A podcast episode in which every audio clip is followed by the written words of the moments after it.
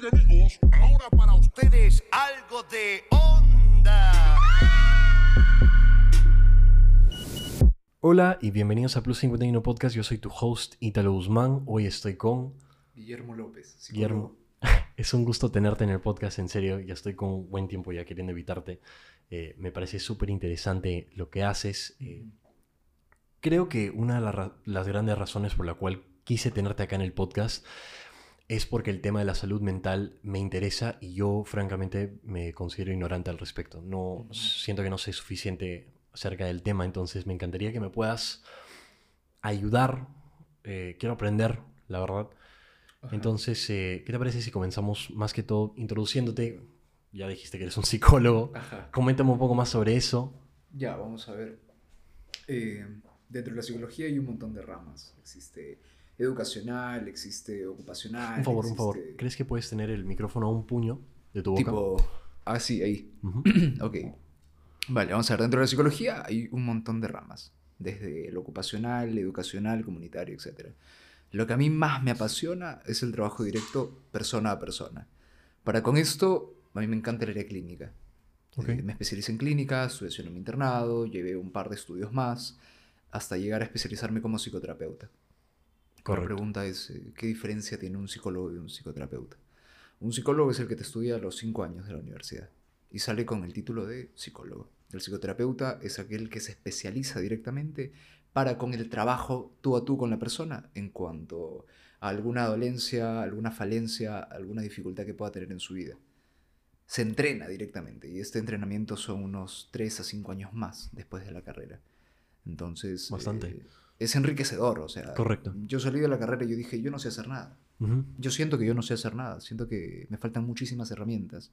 Y hablé con un profesor que es bastante cercano a mí y me dijo, pero ¿por qué no te especializas en psicoterapia? ¿no? ¿Qué, qué te detiene? Ujú. Yo dije, wow, en la universidad nunca me habían dicho que podía hacerlo. Imagínate. Eh, y ahí vamos con la crítica de la educación peruana, por supuesto. Claro. Eh, sí, mira, yo me, yo me siento igual. Siento que acá la cultura, en lo que respecta a la educación, Ujú. siempre tenía un montón de conflicto porque yo llegué acá y eh, no te puedo mentir, yo, yo en ese aspecto siento que he tenido bastante eh, suerte porque al menos en Estados Unidos la cultura es obviamente mucho más distinta en lo que respecta a la educación. Aparte de eso, eh, mi familia pues siempre me ha, me ha dicho que puedo ser lo, lo que sea, ¿no?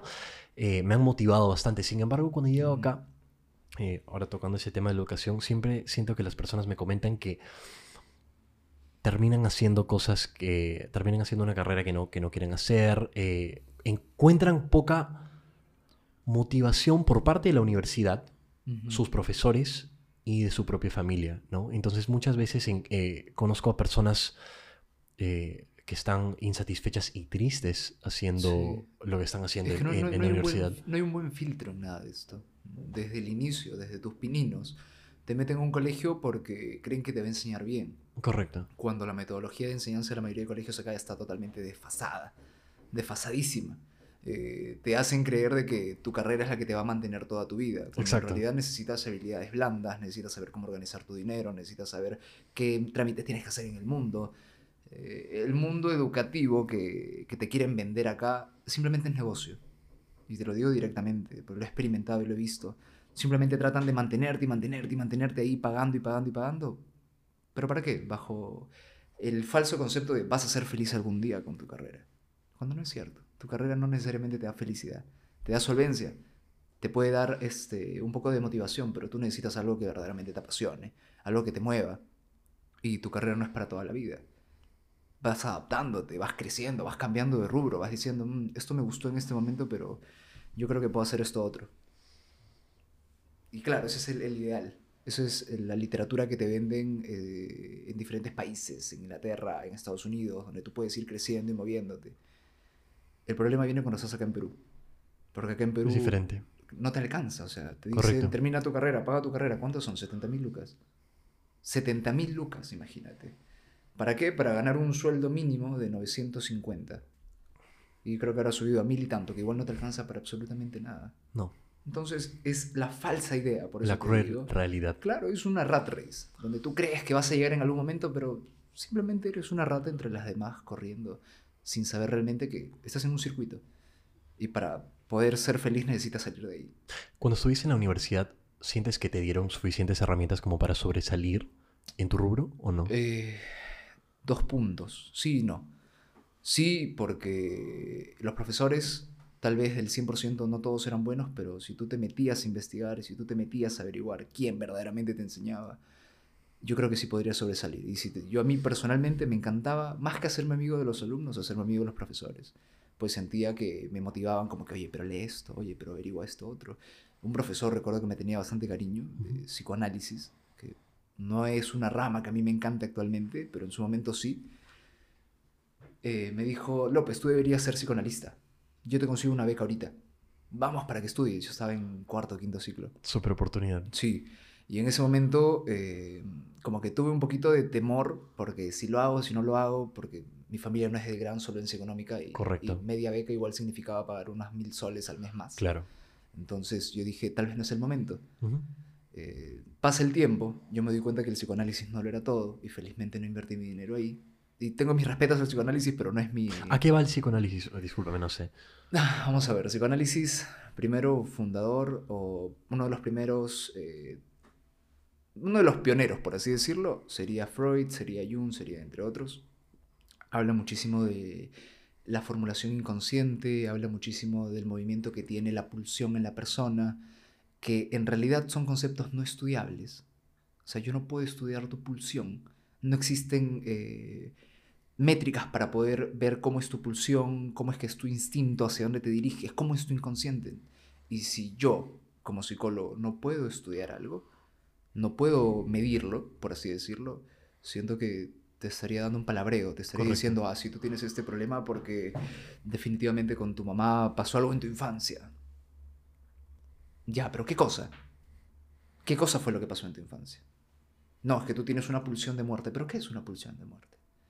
Y claro, el psicoanálisis se ha ido evolucionando y evolucionando y evolucionando hasta llegar a un punto cuasi científico, pero bajo mi óptica yo prefiero otros tipos de enfoques. Para mí es contextual actualmente. Ya ni siquiera es cognitivo-conductual. El contextual fue el que me compró hasta el momento y lo puedo decir al 100%. Un enfoque que te dice, tu problema no es la depresión, tu problema no es la ansiedad, tu problema es la relación que tienes con tu depresión y la relación que tienes con tu ansiedad. Y es más, no es tu culpa que estés así. Tienes todo un contexto que ha influenciado que tú llegues a este momento y que te ha enseñado las herramientas que tienes hasta ahorita.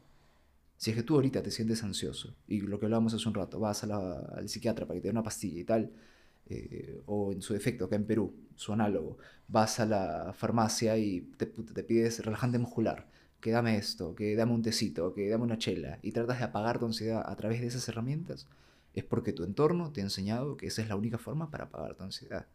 Si tú descubres que hay toda una gama más de herramientas más funcionales, que te hacen más tolerante y que te ayudan a crecer, probablemente las tomarías. Pero acá no hay conciencia de eso. Y eso, ese conocimiento que sabes, ¿cómo lo aplicas exactamente al momento de tener una, una sesión con una persona? Eh, primero, desmembrando su ansiedad.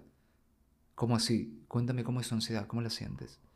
¿Qué hay? ¿Hormigueo en la cabeza? Hay diferentes maneras de, de tratar, ¿correcto? Creo que hay, yo no sé mucho, pero si- siento, o sea, por ejemplo, cuando yo he visto, eh, al momento de buscar un, un psicólogo, veo que tienen diferentes, eh, no sé cómo se llama. Enfoques. No, no tanto enfoques, o sea, porque claro, sé que hay personas que se enfocan, por ejemplo, en los EDs, ¿no? Eating disorders, o, no sé, ansiedad, depresión y todo ese tema. Sin embargo, tienen diferentes maneras de tratarlo. No sé cómo se llama es- eso.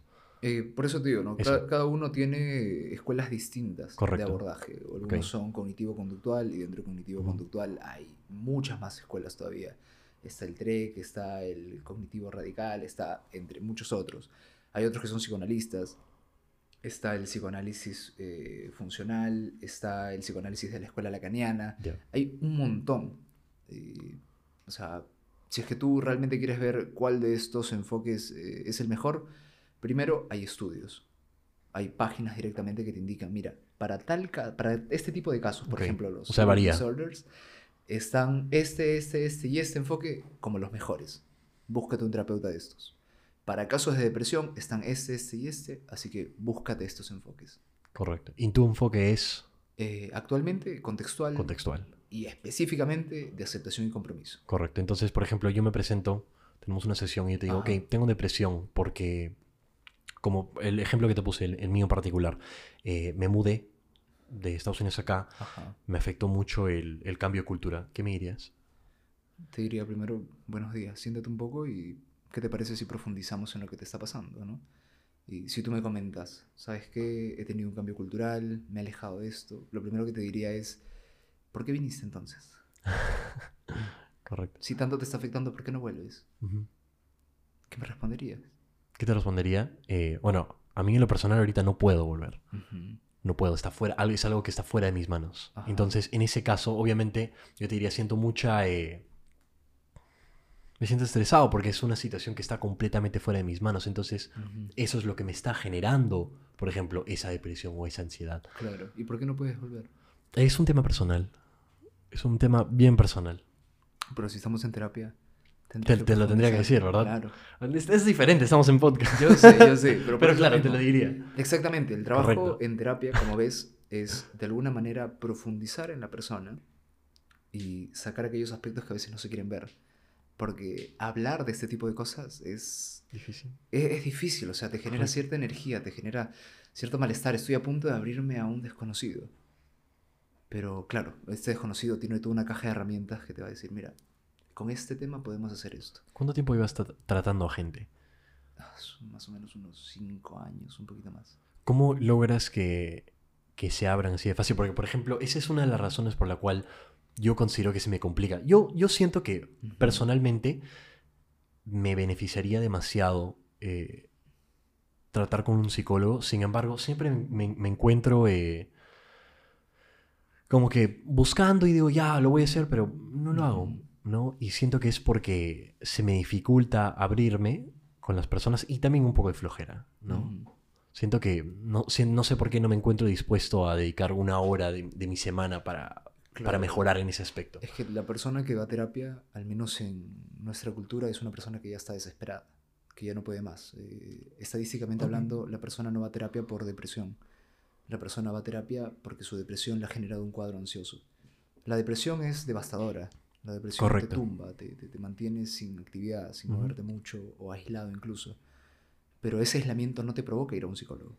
Te provoca seguir aislándote. Te provoca seguir eh, alejándote de todos. Sin embargo, si es que esta depresión se traduce o se canaliza por una ansiedad, como que me doy cuenta que todos se están alejando y tengo un issue yo con mi seguridad y con las personas que me rodean. Me siento intranquilo. ¿Por qué las personas no están? ¿Por qué me siento tan solo? ¿Qué está pasando? En ese momento donde tienes la intranquilidad, donde no puedes estar eh, concentrándote en tus actividades, en tus cosas, es que uno dice, ¿sabes qué? Voy a buscar un psicólogo. Correcto. O a menos que algún familiar te, te jale y te diga, hoy te veo muy, muy hasta la mierda, ¿no? Claro. vamos al psicólogo. Entonces, eh, Un acto de, des- de desesperación. sí, la persona al menos acaba al psicólogo por desesperación. Correcto. Difícilmente porque, ah, quiero trabajar. Difícilmente porque, ah, quiero trabajar en algo o, o quiero mejorar mi forma de ser y tal. Eso vienen gente de Chile, viene gente de Estados Unidos, de España, que vienen esa- con esas motivaciones. Pues dices, quiero prevenir esto. Siento que tengo algo por resolver. Vamos a conversar un poco. Eh, sin embargo, personas acá en Perú al menos, o en Latinoamérica, es porque quieren apagar un incendio. Y quieren apagarlo en un día.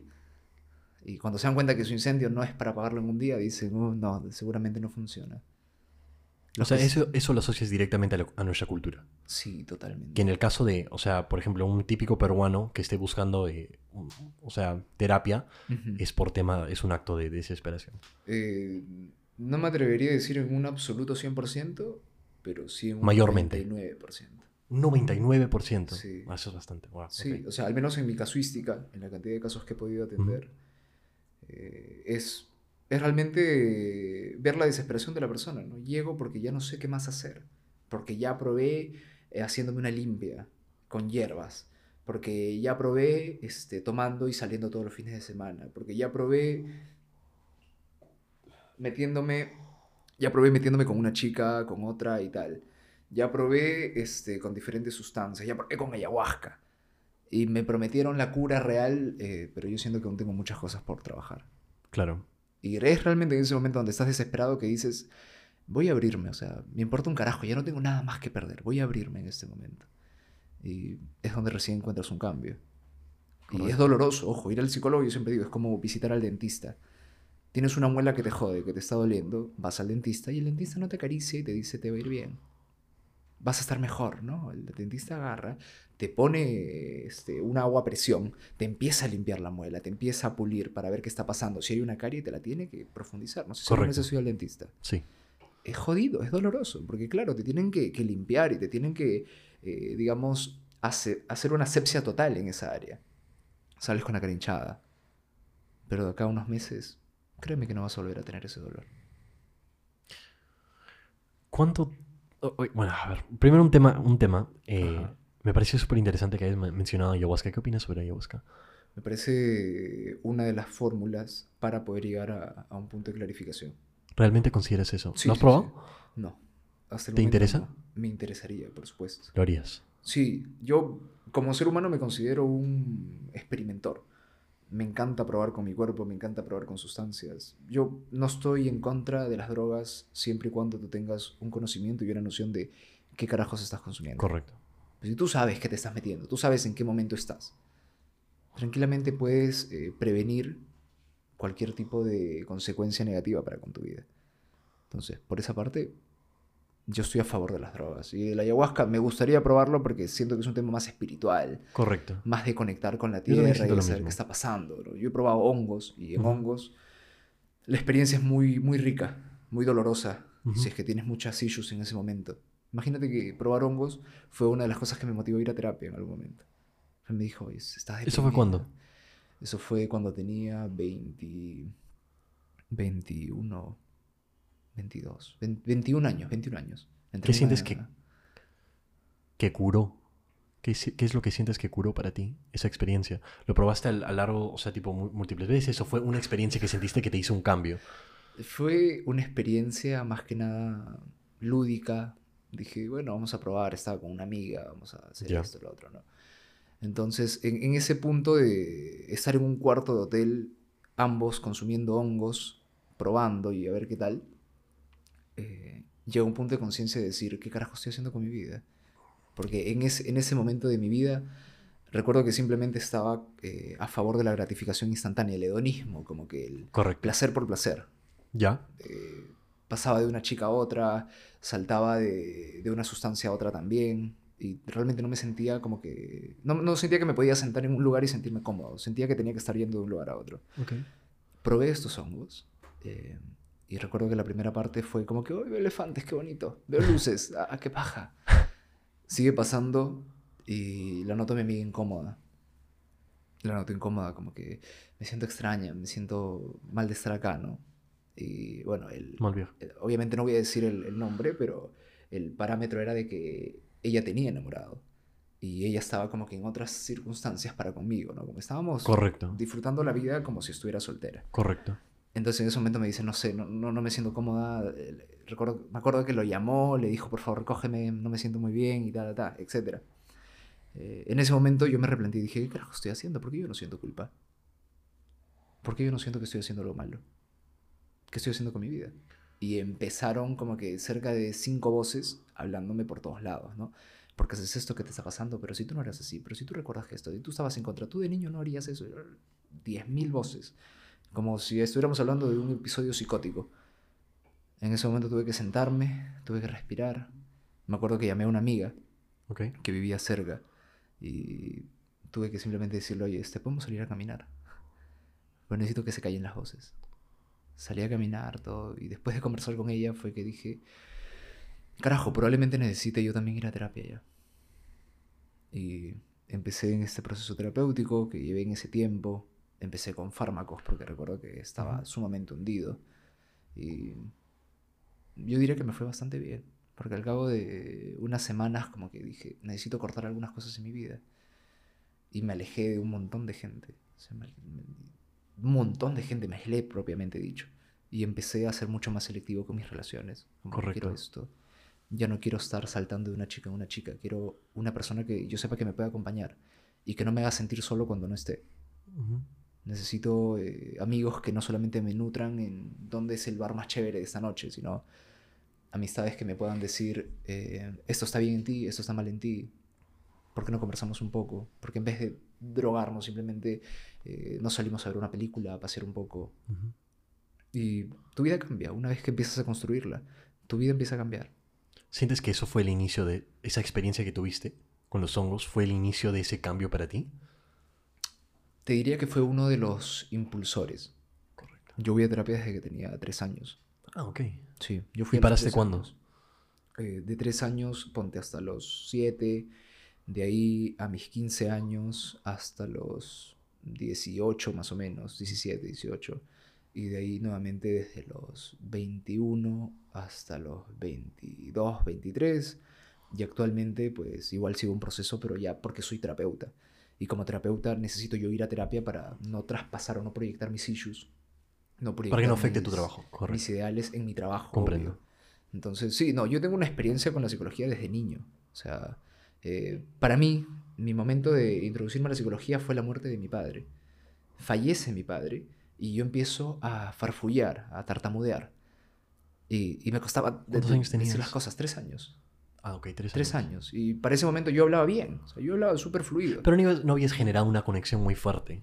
¿O Eh, sí? Sinceramente no recuerdo. Ya, ok. O sea, una, una Claro, característica no. mía es que yo he suprimido gran, pan- gran parte de mi infancia. Eh, y en ese momento yo no recuerdo cómo me sentía o qué es lo que veía y tal. Mi madre me dice, empezaste a tartamudear y me dijeron, llévalo al psicólogo. Fui a la- una psicóloga, curiosamente, psicoanalista, y eh, para mí me hacía jugar, o sea, para mí era hermosísimo. Me decía, mira, acá tienes estos juguetes, vamos a hacer esto, cuéntame una historia, y qué tal si esto, y qué tal si lo otro. Correcto. Y yo vivía embobado de mi psicóloga, porque era el momento en el que yo me sentía escuchado, en el que por fin sentía que una persona me prestaba atención. Entonces, eh, recuerdo una vez que yo llegué nervioso a, a la consulta y mi psicóloga me dice, ¿ha pasado algo? Yo le digo, de niño, ojo, que tendría unos 5 años, 6 años. "Eh, no, no, yo venía a ver Dragon Ball, yo estaba como que feliz, ¿no? Le decía, no, no, no pasó nada. ¿Por qué? Me dice, no, vamos a jugar. Y yo, ok. Y empezamos a jugar y me dijo, a ver, cuéntame una historia. Y le empecé a contar una historia con los juguetitos que tenía. ¿Y quién es este? ¿Y qué hace este? Y empezamos a profundizar, a profundizar. Y me dijo, ¿te ha pasado algo en la noche? Y yo le digo, de niño, "Ah, no, o sea, sí, no, no, no, no sé. Y me dice, ¿te ha pasado algo? A ver, déjame, déjame ver. Te has orinado en la cama, ¿cierto? Y yo me quedé con la boca abierta y dije, "¿Cómo- ¿cómo lo sabes? ¿Cómo, ¿Cómo carajos lo sabes? Yo no te lo he dicho. Tenía cinco años. Ese tratamiento con los niños es distinto, ¿no? Porque te hacen, eh, te hacen jugar, ¿no? Te Con cosas y poco a poco te, van sacando información, ¿verdad? Es, as- es así. Es una forma cruda de decirlo, pero sí. Jugando te ¿De qué, qué edades tratas tú? Yo trato de adolescentes desde 14, 15 años hasta 30, 35 años. Entonces, en ese momento yo me enamoré de mi psicóloga y yo dije, hija de su madre es, es lo máximo. ¿Cómo, ¿Cómo carajos lo sabe? Y dije, yo quiero ser psicólogo. Y en ese momento dije, voy a estudiar psicología. Como una de mis opciones. ¿Eso fue que, edad- que, que decidiste ya como que dijiste, oh, ok, esto es lo que O quiero? sea, más, más que decidirlo, en ese momento fue como que un primer impulso, mis cinco años, que dije, yo quisiera ser psicólogo, porque yo dije, los psicólogos son unos magos. Saben cosas sin que tú se lo digas. Y te ayudan aunque tú no lo sepas. Entonces, en ese preciso momento fue que dije, yo quiero, una de mis opciones va a ser la psicología. Creciendo y tal, me encantaba Popeye el marino, también dije, quiero ser este marinero. Y entre esas dos opciones estaba. Y en mi adolescencia y mi rebeldía fue como que no me quiero cortar el cabello. Yo tenía mi cabello hasta acá. Ah, qué Y loco. decía, no, no, te me quiero cortar. sí. No me quiero cortar el cabello. Dije, no, ¿sabes qué? No, no hay forma. Y voy a estudiar psicología por eso. Y ahí fue donde empecé a Ah, estudiar mira, psicología. Antes de, de seguir, pues, puedes asegurarte de no, intentar no moverte mucho, mucho, porque mira, yo te escucho normal, Ajá. pero el micro, micro no necesariamente te va, Ya, te va a captar el que 100%. Ajá, o sea, intentar, es direccional, entonces acá justo este circulito, Ahí, Ahí le ya. hablas. Ok, ok. ya bueno. Eh, ah, qué loco, me, me parece súper interesante. Tú, bueno, ya revisando un poco el tema de, de dónde empezamos el, el tema de los hongos, porque me, me parece interesante este tema de las drogas, ¿no? Yo tuve una pequeña experiencia con los hongos. Eh, fue muy mínimo lo que consumí, sin embargo, me sentí ansiedad al no poder eh, controlar lo que yo estaba viendo, ¿no? Eh, no tuve un- una experiencia así de análisis sobre lo que yo sentía. eh, no fue tanto así. Más que todo me generó una ansiedad no poder controlar lo que estaba viendo. Entonces fue una mala experiencia. Sin embargo, escucho bastante, o sea, he, he visto podcasts, he visto videos de gente hablando sobre sus experiencias con los hongos, ayahuasca y todo tipo de, de- de drogas así psicodélicas que realmente de alguna forma llegan a generar un, no sé, un... que abras los ojos, eh, no sé, to- to- siempre que escucho sien- siento que la gente cambia, o sea, experimenta un, un cambio así. ¿Tú lo recomendarías personalmente? Eh, dependiendo de quién estamos hablando. Del caso. Sí, de- dependiendo totalmente del caso. O sea, si es que tú me dices, ¿sabes qué? Eh, no tengo más herramientas y lo único que tengo son los hongos, te diría cuidado. Pero también te puedes volver adicto. Correcto. Y no porque el hongo sea una sustancia totalmente adictiva, sino porque la psilocibina realmente te, te hace alucinar, te hace aperturarte a otros campos, a otras perspectivas. Y si no tienes una guía realmente, pues es- eres un ciego guiando a otro ciego. No necesitas eso. Necesitas a alguien que te guíe. Necesitas no solamente profundizar en lo subconsciente o en lo preconsciente, sino también en el nivel consciente. Necesitas eh, saber por qué estás haciendo las cosas. no Claro. Porque lo vi en... Ponte, ¿no? Que no está mal, ojo, pero lo vi en un video de YouTube y voy a probarlo. No. Sinceramente no. Te diría, antes conversa verdaderamente con alguien que haya probado, no un man que no conoces. Correcto. Habla con alguien que sí conoces y que te haya dicho, oye, ¿cómo fue tu experiencia? ¿Cuánto consumo? ¿Qué tipos de hongos hay? ¿Cómo puedo cultivar el mío? ¿Cuánto tiempo puedo consumirlo? ¿Debo dejarlo en algún momento? Son muchas preguntas que la gente no se preocupa por resolver y simplemente dice, uy, ahí voy, vamos a ver cómo me va. Y, por ejemplo, lo que tú me comentas, ¿no? Que probaste y sentías que no podías controlar el momento y entras en un momento de ansiedad, es un efecto contraproducente. Correcto. Claro, porque De en ese hecho. momento te sientes lleno de, de esta intranquilidad y de no saber cómo hacer para volver a tu estatus, eh, tu status quo, por así decirlo. Pero si es que tú te informas un poquito más, si es que tú profundizas un poquito más, si tienes la guía adecuada, adelante, ¿no? Prueba lo que tengas que probar. Sí, no sé, creo, creo que me genera, me genera bastante interés. Creo que particularmente ayahuasca, aunque, pero también me, me genera esa incomodidad de no poder, eh, como tuve esa experiencia, de no, no poder controlar lo que estoy sintiendo y que de repente... También otra cosa que escucho con el tema de ayahuasca es que es la muerte de tu ego. Entonces, me, sí, no sé por qué siento que me da miedo de, de cambiar mi, mi forma de ser, porque se podría decir que dentro de todo yo me siento relativamente satisfecho con quién soy. Eh, sin embargo, no sé, su- supongo que un 50% de mí lo quiere probar y un 50% no, ¿no? Entonces, la verdad no sé, siento que estoy buscando la, la motivación como para, como para hacerlo. Si que tú tienes temor a que muera tu ego, es porque probablemente tu ego está cumpliendo un rol bastante, bastante firme en tu vida. O sea, indudablemente. ¿no? Si es que estamos hablando de que te gusta controlar las cosas, pues de alguna u otra manera vas a entrar en un cuadro de intranquilidad en ese momento. Porque el ayahuasca, eh, al ser un alucinógeno, te quita el control de las cosas, de lo que ves, de lo que puedes hacer y percibir. Entonces, eh, antes de mandarte a eso, yo te diría, identifica cada una de las cositas donde tú crees que tienes el control. Porque el ser humano realmente controla sobre sus acciones y nada más. No controlas ni tu estado de ánimo, no controlas ni lo que piensas, no controlas ni el clima, no controlas ni dónde naces, pero sí controlas lo que tú haces. Entonces, empezar a soltar esas ideas y obviamente hacer un listado. O sea, es que yo pienso que debería controlar esto, yo pienso que debería saber esto otro. Sueltas esos deberías y créeme que tu viaje te va a ir mucho mejor. Porque si no, atento y cuidado. Y un baldecito al lado por si vomitas de la ansiedad. Sí, creo que de repente, bueno, igual eh, sí, sí quiero en- entrar a terapia, creo que me ayudaría bastante, ¿no? Pero no, no sé por qué eh, siento que parte de mí tampoco no quiere. y no- en realidad no estoy 100% seguro por, por qué no. Simplemente me siento... mm, no sé por qué no quiero dedicar una hora de mi tiempo a, a terapia. Había, había justamente un video de esto que a mí en lo particular me dio mucha risa, ¿no? Porque en algún momento yo pensé algo así, que decía, ¿ir a terapia? ¿Para qué? Voy a perder mi esencia. Y aparecía, la esencia, llorando a las 3 de la mañana, en una crisis de ansiedad por entrar a un lugar público, eh, tomando para sentirte tranquilo, o drogándote, o fumando marihuana todos los días para poder dormir. Entonces, te ponen todos esos escenarios y dices, ¿esa es tu esencia realmente? Así es como realmente tú quieres verte.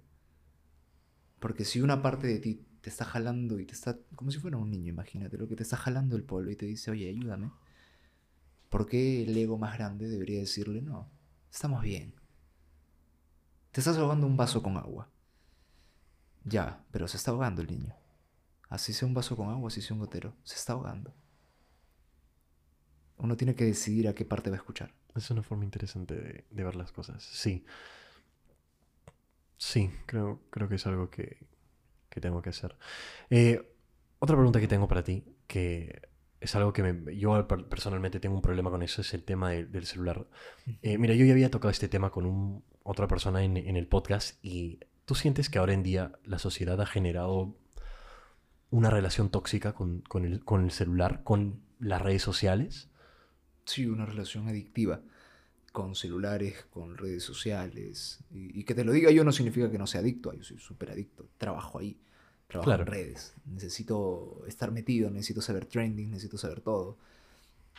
Y como te comenté en un momento, para mí existe un gran poder más grande que todos nosotros como mortales. Existe un gobierno, existe un Estado, tal vez incluso más grande que el Perú, más grande que todo, que nos necesita adormecidos, que nos necesita adictos, que nos necesita insatisfechos. Toda la publicidad se enfoca en eso. Tú no eres feliz, pero si tuvieras esta Coca-Cola, prepárate. Tú no estás feliz, pero si tuvieras esta nueva marca de autos que acaba de salir, que además son híbridos, uff. Tú no eres feliz, pero si tuvieras un podcast, probablemente. Entonces te lanza estas necesidades y te las instala tan bien y te conoce tan bien que como todo ser humano tenemos inseguridades y tenemos insatisfacciones, que automáticamente dice vamos a darle algo para que se sienta como un monito con juguete nuevo y te da un celular donde obtienes todas y cada una de las herramientas que en algún momento necesitaste. Te las resume en un aparatito que además se ve bonito y te permite tomar fotos para lucirlo. No hay mayor eh, fuente de reforzador que lo que es el reforzador social. Y si te das cuenta, las redes funcionan porque son redes sociales. Porque tú subes una foto y la gente te da un corazoncito. Tú dices A y la gente te da un like. Tienes ese reforzador. Ya te pusimos un reforzador positivo. Tienes una ganancia por lo que estás haciendo ahí. Pero además, estás en sociedad. Por lo tanto, también hay puntos de vista distintos, hay pérdidas. Tienes un castigo también. Un comentario de, ajá, qué idiota. No me gusta tu corte de pelo. ¿Pero por qué haces eso? ¿Qué te crees, influencer? Ya tienes un castigo. Y la manera de generar una adicción es jugar entre refuerzo y castigo. Como los casinos. Ganas una vez, pierdes cinco. Ganas otra vez, pierdes diez. Pero uno vive con la eh, falsa, con el sesgo, por así decirlo. Uno vive con el sesgo de que en algún momento voy a ganar.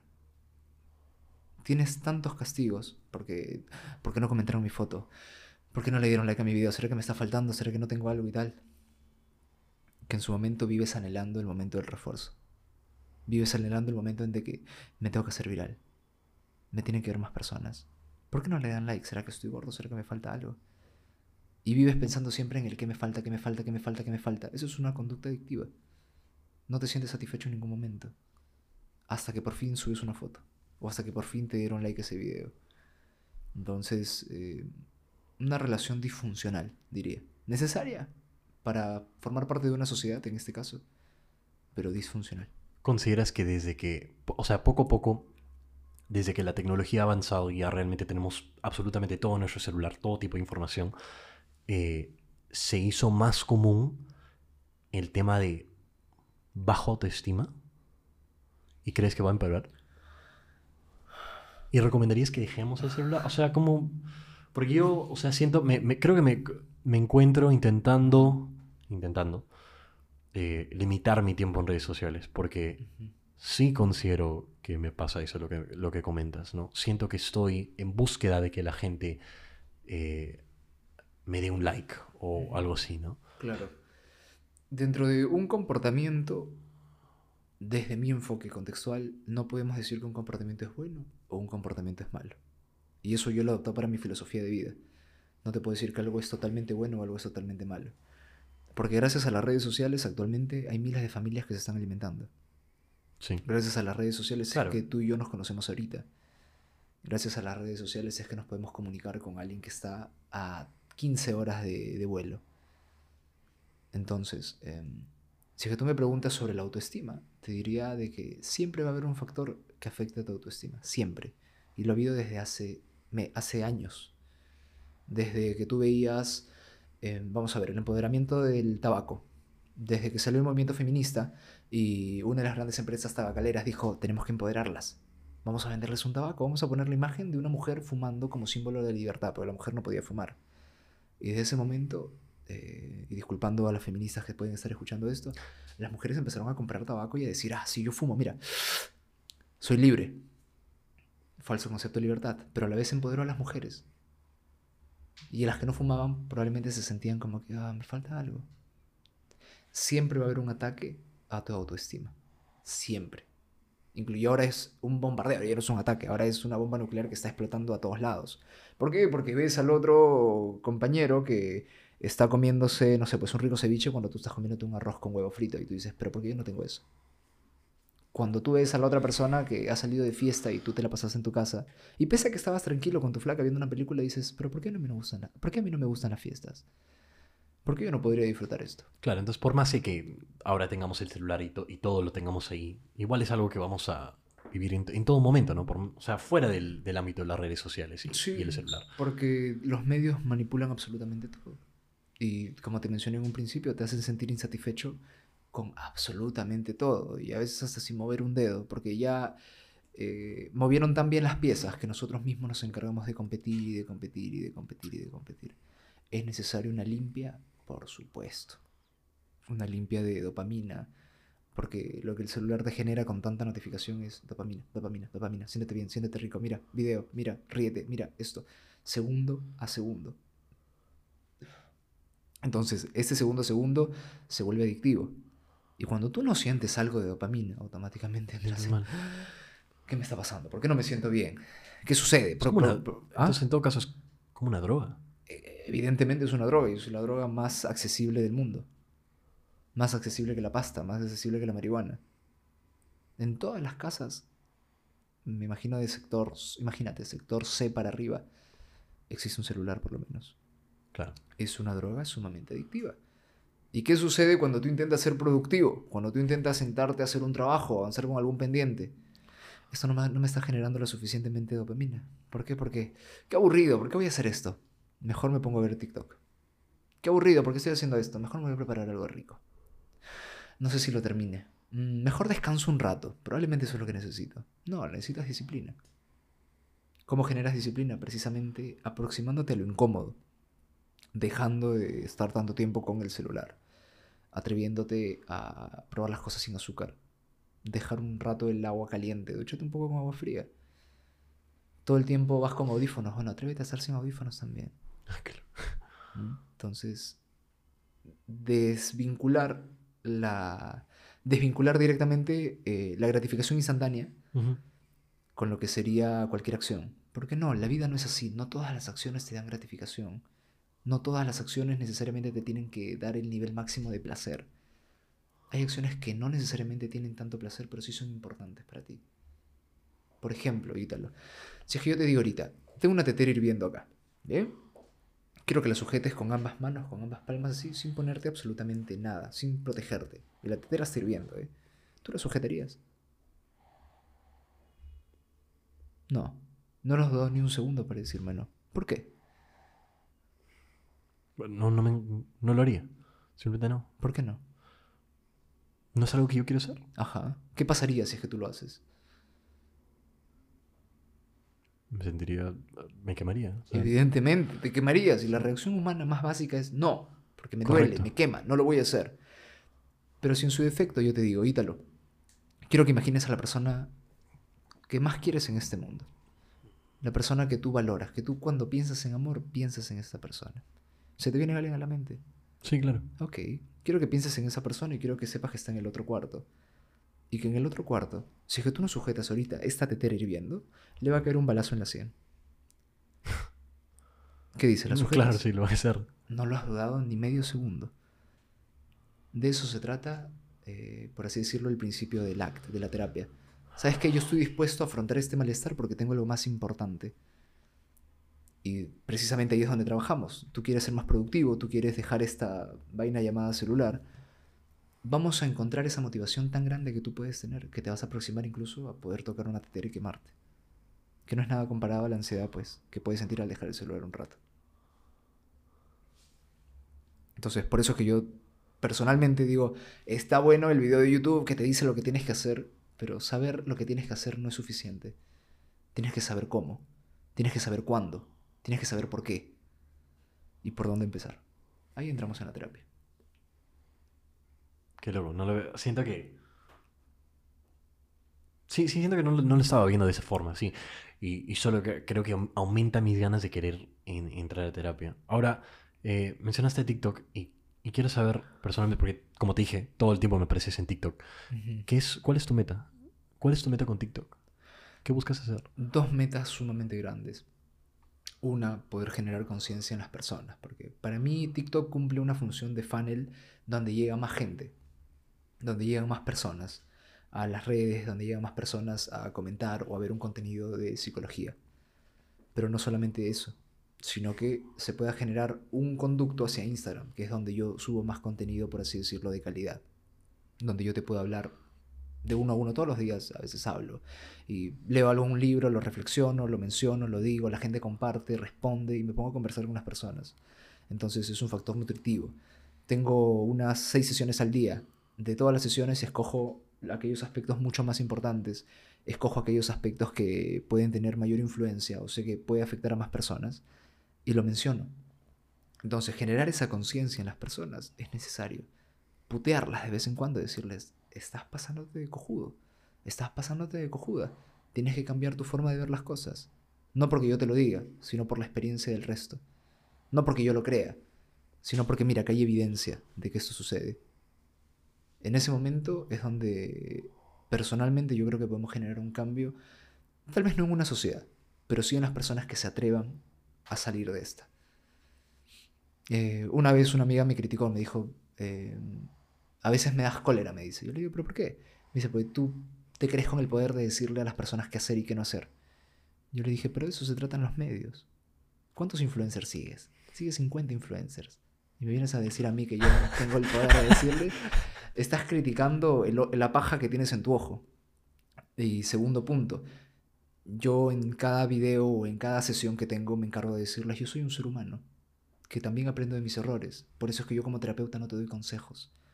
Yo te invito a que cuestiones lo que estás haciendo y que en libre albedrío tú decidas qué hacer. Pues si no, no sería terapia, sería la conversación que tienes con tu vecina, la que cree que sabe más que tu vida que incluso tú mismo. Sí. Creo que ese es básica, bueno, de alguna forma lo que, lo que intento hacer con el podcast también. de algún- o sea, tipo, mi, mi, mi motivación probablemente más importante de hacer esto es que de repente alguien lo escuche y, y se pueda inspirar de alguna forma, ¿no? Creo que por eso también estoy en, en redes. Creo que eso, eso es lo que busco. Por más que obviamente sí, igual considero que tengo una, una relación eh, un poco tóxica con mi celular y las redes sociales. Igual creo que eh, este proyecto que tengo con el, el podcast me, me genera cierta felicidad, ¿no? Porque siento que, por ejemplo, al tenerte acá en el podcast, eh, de repente alguien que está pasando por un mal tiempo va a escucharlo y de repente se, moti- se motiva y quiere ir a terapia, ¿no? Entonces creo que por ahí coincidimos en lo que respecta a las metas, ¿no? Porque tú quieres eh, concientizar a la gente y, y buscas ayudar a las personas. Entonces, por, por eso me parece súper interesante el- Claro. el, tema del TikTok y, y cómo lo estás usando tú, porque creo que estás cumpliendo una función súper importante y por más de, co- como te mencioné, ser un poco ignorante al respecto de- de- del tema de la salud mental, creo que era necesario, es necesario en la sociedad peruana eh, concientizar a la gente, ¿no? Porque creo que es un tema que no se toca lo suficiente. Considero que no es un tema que se toca lo suficiente. Claro, que en Perú, si no me equivoco, y probablemente me falte algún cero, se utiliza el 0.001% de toda, digamos, toda la inversión en salud para salud mental. Es doloroso, es real. Tú vas a atenderte a una posta, te dan 25 minutos de sesión, donde, disculpando con mis colegas psicólogos que tal vez hagan una labor diferente, donde el psicólogo se encarga de escucharte y decirte, ah, ya, sí, pero tú puedes. Tú vas a pasar esto, sí. Créeme que todo va a cambiar. La gente llega a consulta conmigo eh, mencionándome, estoy desesperado, ya no sé qué hacer. Siento que los psicólogos no sirven y este es mi último intento. Y empezamos a llevar terapia. Recuerdo, recuerdo claramente una consultante que me dijo, vengo, yo soy border y tengo depresión y ansiedad generalizada. Y este diagnóstico lo tengo desde mis 17 años. Yo le dije, ok, vale. ¿Qué te parece si empezamos a profundizar en lo que me estás comentando? Empezamos a hablar y yo le dije, ¿y tú por qué crees que eres así? Es que soy border y tengo depresión y ansiedad. La senté bien y le dije, ahora vamos a ver. Le expliqué el modelo psicológico. El origen de lo que tú estás sintiendo nunca es un diagnóstico. Tú no eres así porque eres border. Tú no eres así porque tienes depresión. Tú no eres así porque tienes ansiedad. Tú eres así porque tienes una historia detrás. Tu historia te ha llevado a generar estos rasgos, estos comportamientos, el cómo te sientes, que se llama border. Tu historia, todas las vivencias que has pasado, los problemas con tu familia, los problemas eh, con tus hermanos, con tus hermanas y demás, y la constante crítica, la constante joda que le han dado en su vida, golpe tras golpe, el vivir buscando aceptación. Eso es lo que te ha llevado a generar todos esos nombrecitos. Porque para mí un diagnóstico no es nada más que un nombre que a veces confunde a las personas. Y es en ese momento donde ella dijo, entonces, tú me estás diciendo que no soy border. Tú me estás diciendo que no tengo depresión, no tengo ansiedad. Yo le estoy diciendo, estoy diciendo que eres una persona, eres un ser humano con la capacidad de mejorar. ¿Qué te parece si empezamos a hacerlo? Claro, se está enfocando mucho en el diagnóstico que claro, le han dado. como que me meto en relaciones así porque soy border. Ajá. Eh, la verdad es que a veces tengo ganas de simplemente desaparecer y tomar un 10 pastillas porque soy border. No, vamos a ver qué está pasando. Claro, todo lo está asociando al, Claro, al- al le- diagnóstico levanta- que le han dado. Levanta la alfombra de una vez y dime cuánta basura hay abajo. Correcto. Empezamos a profundizar. Fue un trabajo de llanto, fue un trabajo de dolor, fue un trabajo de por qué me está pasando esto, pero por qué soy así. La culpa la tienen mis papás, qué tal, tal, tal. Llegando al punto que un día llega a consulta y me dice, esta semana lloré y no me sentí culpable. Esta semana sentí ansiedad y no quise desaparecer, empecé a respirar, empecé a enfocarme en lo que tenía que hacer y aún con ansiedad hice mis cosas. Y en ese momento yo me quiebro, obviamente, soy un ser humano. Y le dije, oye, te, te- te felicito, te, te aplaudo en estos momentos. No lo puedo hacer físicamente porque la terapia no me permite aplaudirte, pero créeme que estás haciéndolo muy bien. Y se quiebra y me dice, gracias porque no sentía que podía llegar a este punto. Wow. Nunca en mi vida sentí que podía sentirme bien con las cosas que hago. Yo le digo bienvenida, o sea, bienvenida. Pero bienvenida al mundo real, porque evidentemente está teniendo un momento de claridad, está teniendo un momento de una epifanía, por así decirlo, darse cuenta que puede sentirse triste, que puede sentirse ansiosa y demás, pero no significa que tiene que mandar a la mierda su vida. Pero bienvenida también porque ya sentiste lo bueno, a sentir el contraste con cualquier recaída que uno pueda tener porque todos, absolutamente todos tenemos recaídas. No existe ser humano que no recaiga. Hasta el más famoso al que le ves la vida perfecta, todos tienen momentos de bajón, Claro. todos tienen momentos de sentirse solos. Así tengas la pareja más linda del mundo, así tengas la familia más grande, igual te puedes sentir solo, igual te puedes sentir devastado. Es cuestión de tener las herramientas para levantarte en esos momentos, no de nunca tener las recaídas. Fuerte no es el que nunca le duele nada, fuerte es el que le duele. Y aún así continúa. Y aún así decide qué hacer con su vida, a pesar de los golpes. Sí, sí, creo que es verdad. Ahí su- asumo que mucho tiene que ver también con la disciplina, ¿no? Porque eso, el hecho de lo que te comentó la, la chica esta es de poder, por ejemplo, seguir y hacer tus cosas más allá de tener esta eh, ansiedad. Eso es disciplina, ¿no? Eso, eso es disciplina. Podríamos llamarlo, sí, una, una forma de disciplina. Podríamos llamarlo una forma de disciplina. Es, es como hacer las cosas. eh, supongo que por más de no tener esa motivación, lo haces porque sabes que tienes que tenerlo. Esa es dis- disciplina, ¿no? Podríamos llamarlo así. Yo te diría es tener una orientación valiosa. ¿Qué significa una orientación valiosa? La persona que estaba en el otro cuarto a punto de recibir el disparo, si es que tú no agarrabas esa tetera. Eso es tener una orientación valiosa. Si es que tú la quieres utilizar, esa orientación, para crecer como persona, se convierte automáticamente en una motivación. Si es que tú quieres utilizar esa orientación para hacer más cosas a pesar de tu incomodidad, podemos llamarla disciplina.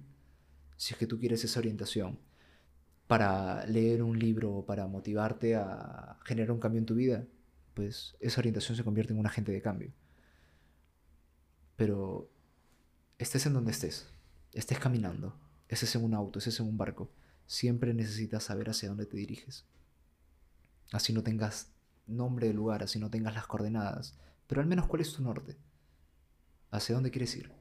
Si no tienes eso, créeme que vas a estar perdido toda tu vida. Si es que tú no sabes hacia dónde quieres ir, vas a ir equivocándote, equivocándote, equivocándote, equivocándote. Que no está mal equivocarse, siempre y cuando seas consciente y digas, ya es hora de retomar mi camino. En tu experiencia, de todas las veces que has tratado gente, y al momento de profundizar y llegar al- a, la, al- a la raíz del problema, ¿cuántas veces has encontrado que ha sido, por ejemplo, la niñez, la infancia y el trato de los Ujú. padres la raíz de, del- de un problema de salud mental? Porque, por ejemplo, eso escucho bastante, ¿no? Ujú. Ya, dame un minuto que quiero el servicio. No, tranquilo. No, no, tranquilo. dale. Bacán. Listo. Entonces, regresando al tema. eh, lo que te había preguntado. ¿Cuánto eh, de las veces que has hecho consultas, eh, cuán seguido te ha pasado que el raíz de- de- del problema haya sido eh, la infancia, ¿no? Eh, cómo ha tratado sus, o sea, sus padres, cómo les han ha tratado a la persona. cu- ¿Cuán seguido te ha pasado que ese, ese ha sido el raíz del, pro- del problema? Em, más que decirte la raíz del problema, te diría que es uno de los grandes influyentes dentro del problema. Ok. Entonces, eh, el querer decir toda la culpa la tienen los papás, por ejemplo, sería un absolutismo que propiamente yo no estoy de acuerdo. Y te diría, Claro. claro. o sea, hay gente que sus padres han sido una mierda y ellos han terminado siendo mierda con los demás. Han terminado robando, han terminado tomando, han terminado eh, siendo irresponsables afectivamente y demás. Así como ha habido gente que han tenido esos mismos padres de mierda, o sea, hermanos de la primera persona que te hablo, No, son- no tienen esos problemas. y no tienen ninguno de esos Claro. patrones. Entonces, y tienen otros patrones, evidentemente. Eh, por eso te diría que es un factor más influyente que netamente causal. Claro. No es la única razón, Claro, pero pero suele ser un factor bastante eh, Sí. común y, y gigante, se podría decir. sumamente como, o sea, ponte de... Imagínate, ahorita yo tengo algo de 50 consultantes. Ya. ¿Ya? De esos 50 consultantes, por lo menos con unos 48 habremos tomado el tema de infancia en algún momento. ¿Cómo fue? ¿Qué pasó? ¿Cómo se originó? ¿Qué es lo que recuerdas? Porque claro, ahora llega una persona a consulta y dice, ¿sabes qué? No me puedo alejar de mi ex. Siento que a pesar de que me hace daño, a pesar de que sé que es una relación tóxica y a pesar de todo, siento que no puedo. Ok, cuéntame un poquito cómo es que tú te sientes cuando no está me siento sola, me siento vacía, siento que realmente no puedo con las cosas, que, me falta energía para poder continuar. Vale, ¿y cuándo antes te has sentido sola? Y en ese momento se abre una puerta. Se abre una puerta muy grande porque la persona te dice, la verdad es que mis padres nunca estuvieron en casa. Y la verdad es que nunca me sentí acompañada por ellos. Y desde entonces siento que necesito apoyarme en alguien.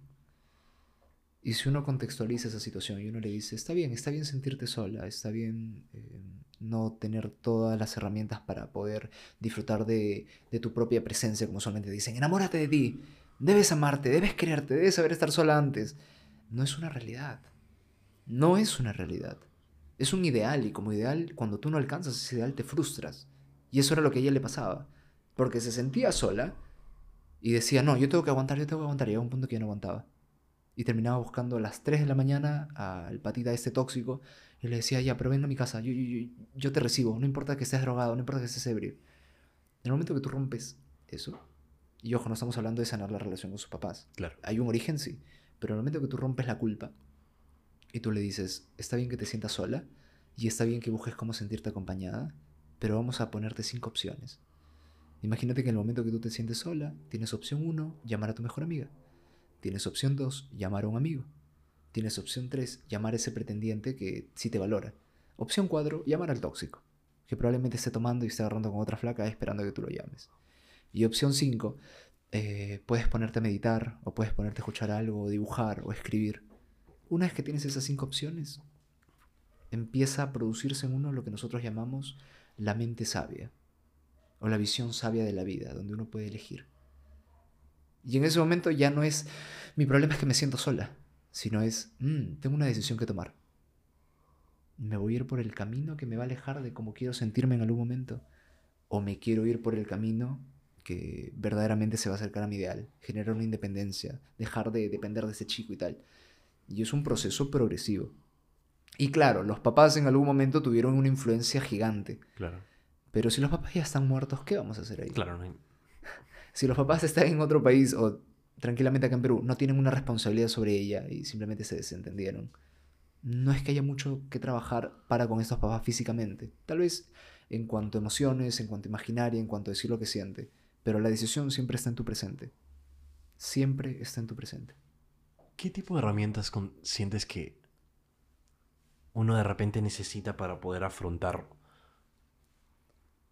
un problema tan grande como ese, por ejemplo? ¿Consideras que una persona puede solucionar eso solo? Porque No, no. no. Un gran no. ¿Por qué? Porque no hay nada que solucionar. Ah, Ese es el punto. Tenemos que evolucionar, sí. Una persona narcisista, por así decirlo, en contextos generales. No estoy a favor de los diagnósticos, pero para entendernos todos. Una persona narcisista no es que deje de ser narcisista. Canaliza ese narcisismo para lo que le funciona. Tú me comentabas hace un momento, eh, cuando quiero, cuando pensé en tomar ayahuasca tenía miedo porque es la muerte del ego, claro, pero tu ego te ha traído a donde estás ahorita, Ítalo. Tu ego te ha hecho tener todo lo que tienes ahorita y las relaciones que estás teniendo y las cosas que estás obteniendo y los logros que estás alcanzando. Eso es tu ego. No voy a castigar ese ego. Pero sí podemos canalizarlo. Tal vez hay algunos aspectos que no te están funcionando en tu vida. Tal vez ese ego no te permite ver tus errores. Tal vez ese ego no te permite decir discúlpame. Tal vez ese ego no te permite volver y tratar de sanar un ciclo que quedó abierto y que aún sueñas con eso. Entonces, ahí es donde yo te digo, no hay algo que solucionar, tenemos algo que amoldar, tenemos algo que sanar. Y sanar no para que la cicatriz no quede, porque siempre queda una cicatriz. Y también es perder el miedo al ver esa cicatriz, al decir, oye, yo en algún momento fui esto, en algún momento me pasó esto.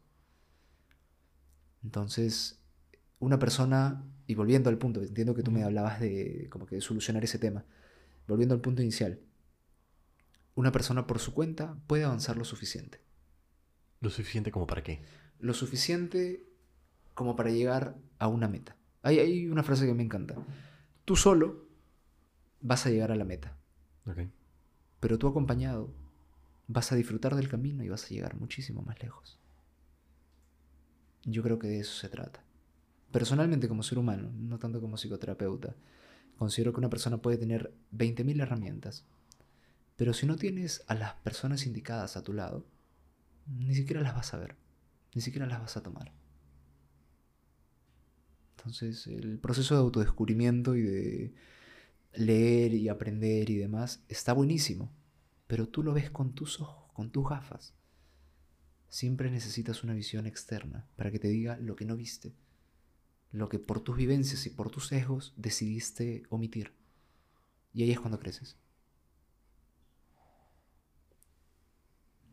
Hmm. Qué loco. Sí. No sé si te ha pasado que con eso tenías un problema y que tú decías, yo creo que se soluciona así. Y lo intentabas y le das vuelta y no se solucionaba. Y vino alguien y te dijo, oye, pero ¿por qué no haces esto otro? Te abre los ojos y lo ves de otra forma. Ujú. Entonces, Entonces consideras que eso, eso es, por ejemplo, eh, la terapia, ¿no? Que te abra, de, que de repente que te abra los ojos y que puedas ver otras formas de solucionar tu, bueno, de avanzar, de Claro. progresar. digamos, de escucharte, porque una herramienta que utilizamos bastante en terapia es el parafraseo. Una vez una consultante, obviamente estos consultantes que te comento son los que les pedido permiso para poder Correcto. contar, para poder contar todo lo que te estoy diciendo, ¿no? Le dije, este, ¿y por qué no te alejas de esas personas? Porque están en un cuadro muy, muy, muy pendejo de, de personas disfuncionales a lo largo de su vida. O la gileaban, o se aprovechaban de ella, o querían este, pedirle dinero y demás. Todo era aprovecharse, aprovecharse, aprovecharse. En ese momento le digo, ¿qué es lo que te detiene? ¿Por qué no te alejas? No, es que si no me voy a quedar sola. Y prefiero aguantar a esos estúpidos a quedarme sola. Yo la miro.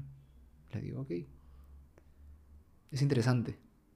¿Estás dispuesta a aguantar a cualquier estúpido con tal de no sentirte sola? No, o sea, tampoco así. Yo le digo, pero esas son tus palabras. No, no se dio cuenta de lo No, que dijo no, en claro, el momento. No se da cuenta. Pero tú, al. Para, para farsearlo, Es un escúchate. Y me dice, no, no, no, tampoco lo dije así. Y simplemente me quedé en silencio. Durante cinco minutos, ¿eh? Cinco minutos. Me quedé en silencio, mirándola. Y en su rostro podías ver cómo estaba procesándolo, ¿no? Y cómo decía, pero ¿qué acabo, o sea, ¿qué acabo de decir? Acabo de decir que estoy dispuesto a aceptar cualquier mierda. Y me dice, no. O sea, tampoco así. Ah, Dios, ¿qué he dicho? Me dice, ¿no? ¿Qué acabo de decir? ¿Qué tan mal estoy? Me dice, ¿qué tan mal estoy? Y yo seguí en silencio. Me dice, pero dime algo, men. pero dime algo, dime algo. ¿Qué, qué coño me pasa? ¿Es normal que sea así? Yo- seguí en silencio. Y, y obviamente hablando ya fuera de terapia, es generar un nuevo marco. Un marco de relación con esa idea. Generar una incomodidad por esa idea. Y darse cuenta que es mucho más grande que la incomodidad chiquita de no tener a alguien cerca en ese momento. Y así como esto, hay otras herramientas, ¿no? Hay formas en que tú le dices, ya, ok, imagínate que tú falleces mañana. Y en tu lápida aparece. Esta persona es aquella que aceptaba cualquier estúpido en su vida, a pesar de que se sintiera como una mierda. Mira esa lápida. Con tal de no sentirse sola, aceptaba cualquier huevón. Mira esa lápida. Mira a toda la gente mirando alrededor, leyendo tu lápida una y otra vez. Eso quisieras que esté escrito en tu lápida. Y claro, no, la mayoría de personas, una vez que lo ve a largo plazo, No. dicen, no, claro. Y, y en esta situación, por ejemplo, estamos utilizando la validación social, que antiguamente se trabajaba y te decía, ah, a ti no te debe importar lo que diga la gente. No, claro que te importa. Claro que te importa, eres un ser social, no has nacido en una isla, has nacido en una comunidad. Úsalo para crecer, úsalo para tu bien.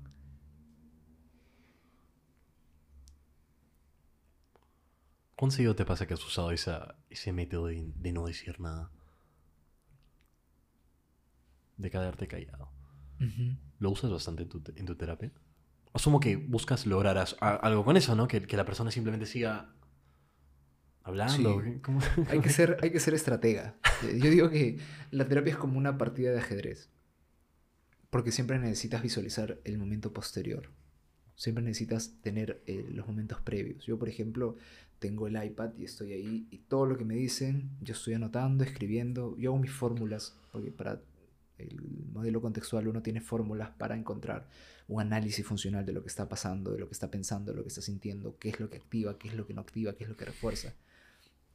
Y una vez que tienes todo eso es donde tú estás con tus herramientas, que son lo que la persona te ha dicho, y tú decides en qué momento vas a utilizar el silencio.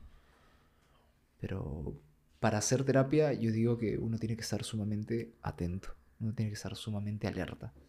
No puede estar dando terapia con sueño y cayéndome, por así no. decirlo. No, no hay forma. Uno no puede dar terapia este, estando de amanecida. Uno no puede dar terapia eh, estando con ganas de ir al baño, ponte. te Tienes que estar a tu desconcentras. 100%. Claro, tienes que estar al 100% ahí, atento. Y aunque no lo creas, siempre es lo que resuena en tu terapeuta. Pues somos seres humanos igual, o sea, detrás de un terapeuta está una persona con sus vivencias, con sus valencias, con sus issues. A mí, en mi vida personal, por ejemplo, en mi, en mi día a día, a mí me cuesta mantenerme en silencio. Me cuestan los silencios. Yo lo siento, yo siento ansiedad cuando tengo silencio. Y eso probablemente se remonta a mi infancia cuando mi madre, para castigarme, no me hablaba durante tres días seguidos. Y yo entraba en desesperación y necesitaba que alguien me hablara. Eh, probablemente se remonta a la época donde mi padre fallece y yo le hablaba a un cuerpo muerto y no me respondía durante horas. Mi padre murió a mi lado durante horas y me encontraron llorando, gritando, orinado, sin saber qué hacer. Entonces, yo tenía dos años y medio. Probablemente se remonta a eso. Y te aseguro que absolutamente nada en la vida va a cambiar o me va a quitar esa ansiedad cuando hay un silencio. Pero ahí entramos en la orientación valiosa que está en el otro cuarto, esa persona. Porque yo en terapia, yo digo, yo voy a ser capaz de tolerar mi propia ansiedad con tal de trabajar bien con esta persona, con tal de darle el 10 de 10. Y claro, en ese momento es también observar cómo está reaccionando la otra persona, observarme a mí mismo, qué está pasando por mi cabeza, Y una vez que te atreves a exponerte y te atreves a sostener esa tetera y dices, quema, pero es una quemadura que va a valer la pena. Entonces, eh, ahí es donde vamos con la resonancia que uno tiene con su terapeuta. No todos los terapeutas son para todos los consultantes. Eh, Claro. Ha habido veces en que han venido después de tres, cuatro, cinco consultas con otros psicólogos y me han dicho, ninguno me funciona, ninguno me sirve. Porque todos me dicen que estoy haciendo algo mal. Entran a terapia conmigo y yo lo primero que les digo es, yo nunca te voy a decir que algo está mal. Experimenta, cáete, sácate la mierda, rómpete la cara si quieres. Pero vas a aprender de tu experiencia acá, no vas a aprender de la mía. Y en ese momento me dicen, oye, vaya, o sea, me interesa, ¿no? Y van avanzando y llegan a la siguiente sesión y me dicen, te voy a contar algo, pero ya aprendí. me ha pasado esto, me ha pasado lo otro, me he caído, me ha sucedido eh, tal cosa en mi vida. Acabo de, no sé, pues perder una apuesta de 10 mil soles. Acabo de perder a mi pareja por hacer esta estupidez y demás. Pero créeme que me doy cuenta. Y estoy dispuesto a no volver a cometer el mismo error. Es muy distinto darte cuenta por tu experiencia, un aprendizaje significativo, que alguien te diga, no tienes que apostar. O que alguien te diga, "Mm, no hagas eso porque la vas a perder. Soy fiel creyente del aprendizaje a través de la construcción. Entonces, es necesario, es necesario y cada uno va a vincular de manera distinta. Hay personas que necesitan que les digan qué hacer. Conmigo no van a ir, claramente, porque se van a desesperar. Hay veces en que ha venido a consulta y me ha dicho, pero ¿qué hago? Guillermo, ¿qué hago? Le digo, ¿qué crees que tienes que hacer? Pero para eso te pago. Yo le digo, no, tú no me pagas para decirte qué hacer. Para eso te vas a un coach y que te diga eh, cinco frases de libros y, y ahí vas a encontrar qué hacer. Conmigo no. Conmigo vas a profundizar en qué es lo que tú crees que tienes que hacer. Y vamos a validar si es que es la mejor alternativa o si es que no. Vas a poner en práctica. Y si te equivocas, vas a asumir la responsabilidad de tus actos. Y si te funciona, pues te darás cuenta en algún momento que, pues, ese es el camino. ¿Cómo resumes tu estrategia de tratamiento? ¿Cómo resumiría? En un arte. Para mí la terapia es un arte. No siempre va a ser la pincelada correcta, pero siempre puedes utilizar esa pintura para hacer algo bello.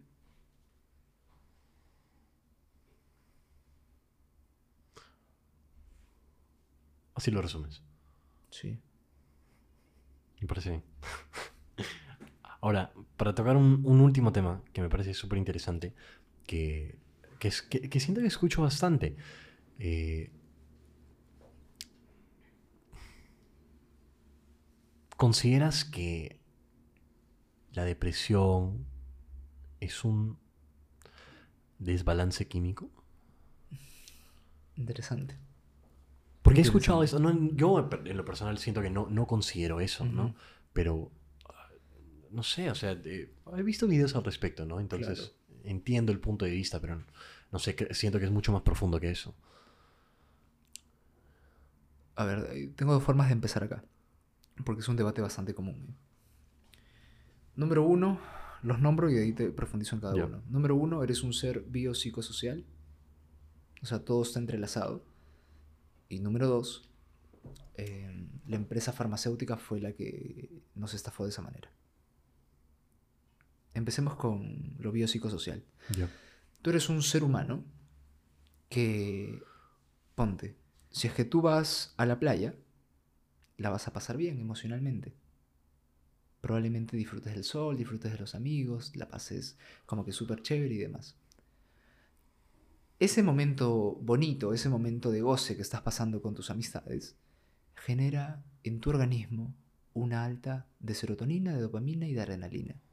Si es que el momento llega una ola grande, probablemente va a liberar más cortisol. Hay una, hay una diferencia en tu organismo. Y probablemente hay una diferencia en tu comportamiento más adelante. Llegas a casa, vas a estar cansado. Probablemente te duermas. Probablemente cuentes la anécdota o subas un par de fotos. Si es que tú te pones a recordar todo eso y empiezas a recordar el momento que la pasaste bien, tu organismo va a volver a segregar más dopamina. Si tú revisas las fotos y ves la foto que tenías con tu flaca en la playa y salieron súper bien y decides subirla, te vas a sentir bien contigo mismo. Y vas a decir, "Mm, qué bonito momento. En todo este relato que te he dado ha habido cambio biológico, desde los neurotransmisores, ha habido cambio psicológico, desde tus pensamientos y cómo percibes las cosas y ha habido un cambio social, desde la interacción que tú tenías para con el resto y el resto tenía contigo. Si nosotros cambiábamos el día de playa y le quitábamos el sol y llovía en la playa, probablemente la anécdota sería distinta. Y probablemente los neurotransmisores serían distintos. Y la experiencia sería distinta, y la foto sería distinta, y tu percepción sería distinta. Todo está anclado. Lo biológico influye en lo psicológico, y lo psicológico en lo social. Y al revés, lo psicológico en lo biológico y lo biológico en lo social. Y al revés, lo social en lo psicológico y lo biológico en lo social, etc. Hay mil y un combinaciones. Entonces, que en una depresión hay un cambio fisiológico, hay un cambio en tu organismo, sí la hay. Ahora, ¿es la causa? Y ahí pasamos al punto número dos. Como es que la empresa farmacéutica global trató, o bueno, no se estafó, ni siquiera trató de aprovecharse. Lo logró, Hace, ¿qué te diré? Más o menos en los años 60, 70, la medicina psiquiátrica era una de las medicinas menos reconocidas menos reconocidas.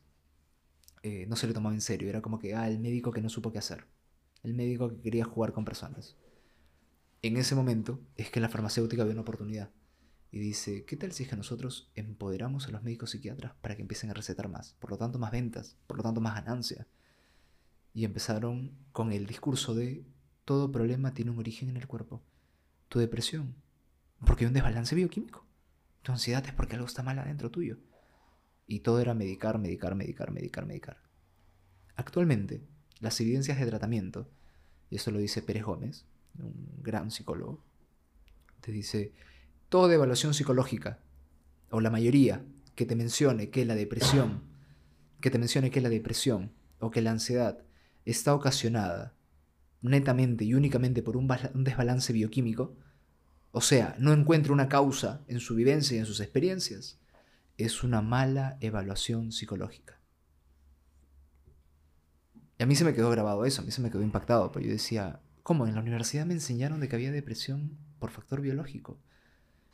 Y evidentemente me pongo a buscar, me pongo a, recopilar, a recopilar información, a preguntar en casos y demás. Y, me, y llegaron consultantes que me dijeron, yo tengo depresión biológica. Yo tengo una depresión este, interna, me dicen, porque yo no genero la cantidad suficiente de neurotransmisores de dopamina y serotonina. Yo le dije, ¿y sabías que tú podrías generarlos por tu cuenta? Y me dijeron, ¿qué? ¿Cómo eso es posible? Claro. Y empezamos a hacer un trabajo de activación conductual. Recopilamos actividades que le gustaba hacer, recopilamos actividades que disfruta hacer ahora y qué cosas le gustaría hacer en 72 horas de vida, si es que fuera lo único que le quedara. Y empezamos a anclarlo en su vida y automáticamente Mejoró. como que, claro, y es como que, oye, siento que me puedo levantar de la cama. O sea, no es el único factor, pero sí. Hay un cambio, sí. Yo diría que no es causal en el 100% de los casos. Puede que en algún caso sí, puede que en algún otro, algún caso extraño, eh, el desbalance bioquímico sea natural y o consecuencia de alguna otra enfermedad. Por ejemplo, es sabido que en diabetes tipo 2 la consecuencia directa es un trastorno de ansiedad y un trastorno depresivo, porque el cuerpo no está totalmente balanceado, la insulina, la glucosa y todo esto. Pero no diría que es el único factor. Diría que es uno de los influyentes, más no el predeterminante y el causal de todo. Por eso es que la línea de tratamiento te dice, no basta con fármacos, no basta solamente con pastillas, lleva terapia. El fármaco es una herramienta para hacerte salir a flote. Como que te estás ahogando y te ponen unos flotadores. Listo, saliste a la orilla, pero ahora ¿qué haces? Tienes que aprender a nadar. ¿Lo verías que de repente el tratamiento con con esas, estas drogas debería ser... Es algo temporal, ¿verdad? En muchos casos sí. Debería de ser algo temporal. No, no, no, no. no. Por ejemplo, si tenemos un caso de un militar que tiene trastorno de estrés postraumático, eh, muy usualmente es permanente, hasta el fin de esos días, porque la experiencia traumática que ha vivido es lo suficientemente grande como para mantenerlo entre fármacos. Y fuera de ese caso, Fuera de ese caso, te diría que hay una gama muy amplia. ¿Es lo más eh, común de, por ejemplo, depresión? Si hablamos de depresión, va a haber diferentes tipos de, causas para la depresión. Hay personas que entran en depresión porque perdieron un trabajo. Probablemente no necesiten en gran medida muchos fármacos. Probablemente necesiten terapia, empoderarse y salir adelante. Hay personas que han tenido depresión por un duelo. Han perdido a alguien. en ese momento pues decidan eh, entrar a terapia y si se sienten muy devastados, si no pueden cubrir las necesidades de su entorno, no pueden ir a trabajar, no pueden estudiar y demás, probablemente eh, por sí. un tiempo, ponte, ¿no? Este, un par de meses con fármacos.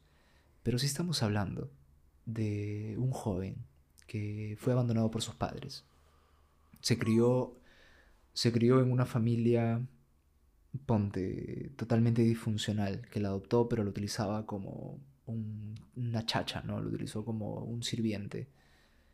Y pese a estar como sirviente, sus hermanos adoptivos constantemente, eh, constantemente lo desaprobaban, constantemente lo jodían, constantemente lo intimidaban.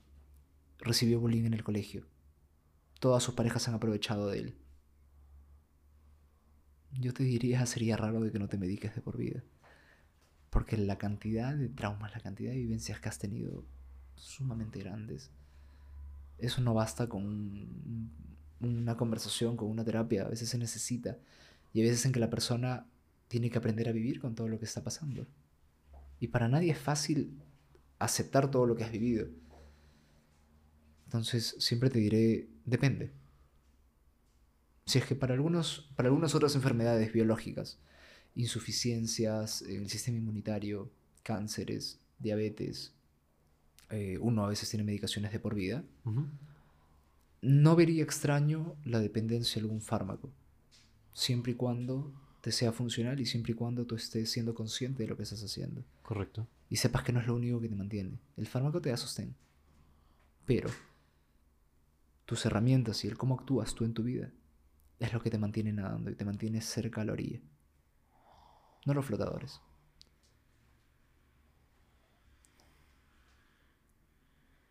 ¿Sientes que hay un problema con los, o sea, estas drogas, por ejemplo, que recetan para, para esto- estos problemas, eh, se me hace evidente que hay algunos que son mucho más potentes que, que otros. ¿no? Sin embargo, y, y hay algunos que, por ejemplo, eh, he escuchado bastante que hay estudios al respecto que generan una dependencia, pero son letales al momento de intentar salir de ellos. O sea, generan tanta dependencia que al momento de dejar de usarlos es terrible. Consideraría que depende muchísimo. Ojo, no soy psiquiatra, yo soy psicólogo. pero Correcto. bajo el estudio uno tiene que aprender de todo. De hecho. Y no es que pueda recetar, simplemente me gusta aprender. Claro. Dentro de todo fármaco, toda sustancia que entra a tu cuerpo, todo cumple una función. En este caso es del disminuir los niveles de, llámese de ansiedad, de activación o los niveles de depresión, de inactividad. En este caso, si es que una persona entra a probar, ponte, marihuana, sin conocimiento, sin guía, sin una forma de, de gestión de todo esto y tiene que fumar todos los días para sentirse tranquilo o tranquila, estamos hablando que sería igual de dependiente que una persona que entra a tomarse clonas y sertralina porque le, le dijeron que tenía que hacerlo. Claro.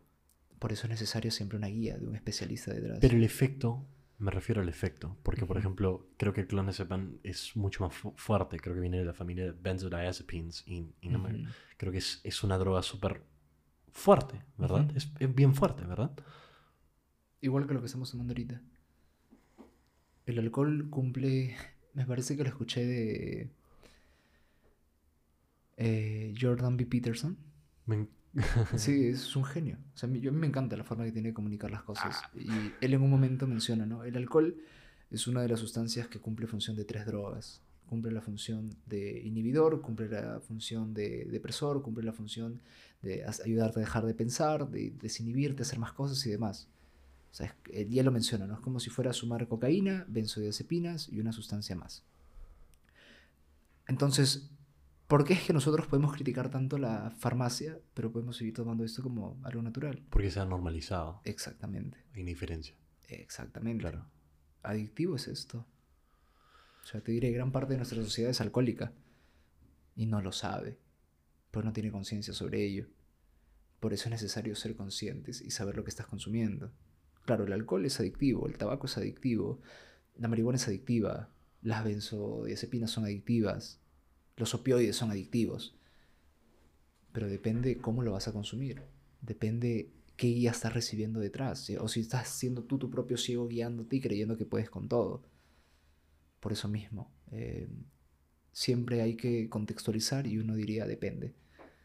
Depende con qué frecuencia, depende en qué momentos, depende si lo estás haciendo para escapar o si poco a poco te estás aproximando a experimentar el malestar, pero es como que un cortafuegos, por si acaso. Entonces, no, no te diría en un absoluto es malísimo, no. Habría que contextualizarlo, habría que ver el caso. Claro. Qué interesante que menciones el caso de Jordan. Peterson, porque él tuvo un problema, de hecho, con, con esa, esa misma droga. Es súper interesante. Lo, ¿Cuándo escuchaste él? ¿Cuándo, ¿Cuándo lo escuché? O sea, tipo, ¿cuándo inicié a ¿Cuándo? escuchar? ¿Cuándo? Ajá. Hace años, hace unos 4 o 5 años. Me pareció, dentro de sus debates, una persona muy lógica. Sí. Dentro de sus debates, una persona con muchísimo conocimiento. Que tenía una postura, que tenía un rapport muy bueno para con la persona, herramientas, cómo desarmar, cómo hablar. Entonces, eh, hay dos características de este tipo de personas. Eh, es un excelente orador, pero no sé qué tan excelente terapeuta puede ser. Claro. Porque para ser terapeuta tienes que quitarte el puesto de yo sé todo. Es un ser humano detrás de todo eso. Te transmite un montón de conocimientos, te transmite una energía súper buena, ¿no? Eh, Te diría que es un Anthony Robbins de la psicología. Pero imagino que por ahí igual tendrá sus falencias y en algún momento las has aceptado, ¿no? Claro. Entonces, eh, yo lo vi como un referente, pero en el aspecto de cómo comunicarnos, en el aspecto de estar preparado para cualquier argumento que te lo den. Pero así como él hay más referentes, ¿no? Que, que, que uno como psicólogo no necesariamente necesita aprender de más psicólogos. Y eso es una realidad. Siempre se dice en la escuela de psicología, el psicólogo necesita empezar a aprender otras cosas que no sean psicología, porque te obsesionas te obsesionas y crees que toda la visión está en psicología y todo lo válido es psicología, psicología, cuando no es cierto. También hay otros campos. También hay este, economía, también hay finanzas, también hay educación, astronomía, donde vas a encontrar genios que sin saber de psicología pueden afrontar mejor cada una de las cosas. Por ejemplo, el término estrés no viene de la psicología. El término estrés viene de la física cuando uno hace mayor presión sobre un objeto y este objeto empieza a deformarse. Entonces, eh, siempre hay que nutrirnos de más, no, no solamente de, tu psicólogo, no solamente de, del coach que ves en televisión o que ves en YouTube y demás. Yo pienso igual. Intento. Eh, me, me, encanta que hayas mencionado a Jordan Peterson porque, eh, de hecho, siento que bueno, he visto sus videos, siento que mucho de lo que dice, eh, siento que me ha ayudado personalmente a, a, poder ver las cosas de una forma distinta, ¿no? Y siento que he encontrado bastante motivación y, e incluso lo puedes ver como una figura paterna, de alguna forma, ¿no? Claro. siento que es bastante motivador. Entonces, me, me, encanta que lo hayas mencionado. De hecho, tengo ahí uno de sus libros. Sí, vi, de, de 12 reglas para la vida. Sí. Es, es muy bueno. Imagínate, incluso siendo tan bueno, siempre es criticado. Sí, no, siempre de hecho. entra... Bueno, ha pasado muchas controversias. De, definitivamente. Pero, pero, te aseguro que ha ayudado a miles de personas. No, definitivamente. O sea, quieras Sin verlo o no, el, cualquier discurso, cualquier forma de, fraseo, de libro, de aprendizaje, si bien jode a algunos, que lo joda.